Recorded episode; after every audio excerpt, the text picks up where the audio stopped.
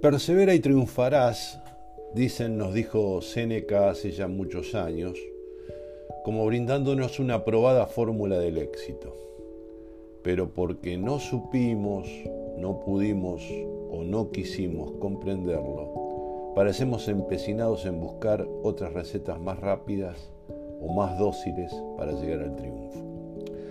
A la hora de la verdad, somos mentalmente hedónicos esto es, preferimos la comodidad de aferrarnos a lo fácil que asumir la dificultad o el obstáculo que nos presenta un recorrido de esfuerzo, o sea, eso que comienza cuando culmina el trabajo normal y habitual. Es aquella actitud lo que explica que cada vez haya más expertos en liderazgo, motivación y desarrollo profesional y personal que prometen el método para llegar al éxito de forma expresa no son otra cosa que ilusionistas que agitan varitas mágicas para seguir atrapando a los más ingenuos con un truco porque además les cobran muy bien. Adoptar filosofías que han funcionado para otros y que continúan siendo efectivas no solo es de inteligente, sino de sabios, porque precisamente en esa categoría entran los que aprenden y mejoran en base a la experiencia ajena. La mala noticia, o la buena, dependiendo del cristal con que la mires, es que no existe el éxito fácil o sencillo. Llegar al triunfo requiere ser perseverantes en aprendizaje, entrenamiento y actitud. Suponemos erróneamente, además, que el progreso se da de manera lineal y ascendente, y esperamos con ansiedad que suceda rápido, pero los resultados de nuestros esfuerzos no necesariamente suelen coincidir con nuestras expectativas temporales. Esto generalmente tiene como resultado un abismo de desilusión, o sea, un punto en el que la gente se siente descorazonada tras haber puesto semanas o incluso meses de trabajo duro sin experimentar ningún resultado aparente. Sin embargo, si el proyecto y su esfuerzo está correctamente direccionado, jamás se desperdiciará y tan solo se acumulará, para después de un tiempo prudente resurgir revelando el verdadero valor de las labores previas que se han realizado.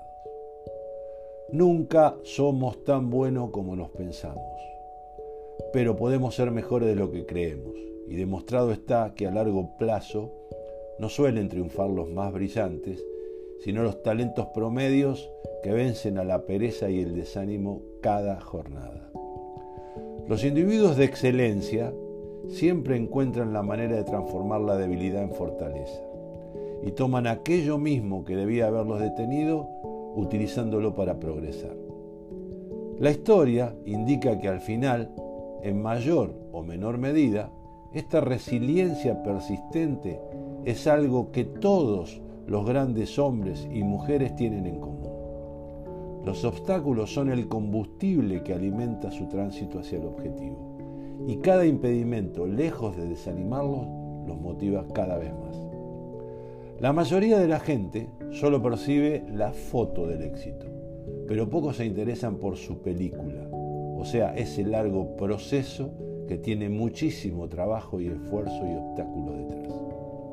2019 durante mi visita al centro de entrenamiento de los San Antonio Spurs, ese lugar donde los multicampeones de la NBA modelan la materialización de sus sueños, recuerdo haber visto un cartel en una de sus paredes con una frase de Jacob Rees, que en cada jornada de práctica se encargaba de recordarles a sus jugadores y cuerpo técnico cuál era el camino a seguir por la franquicia.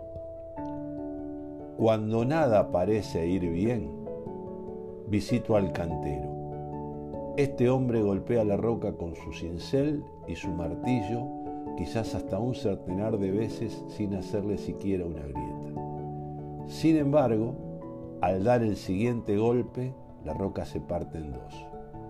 Sé que ese no fue el golpe que rompió la roca, sino que fue la suma de todos los golpes que dio anteriormente.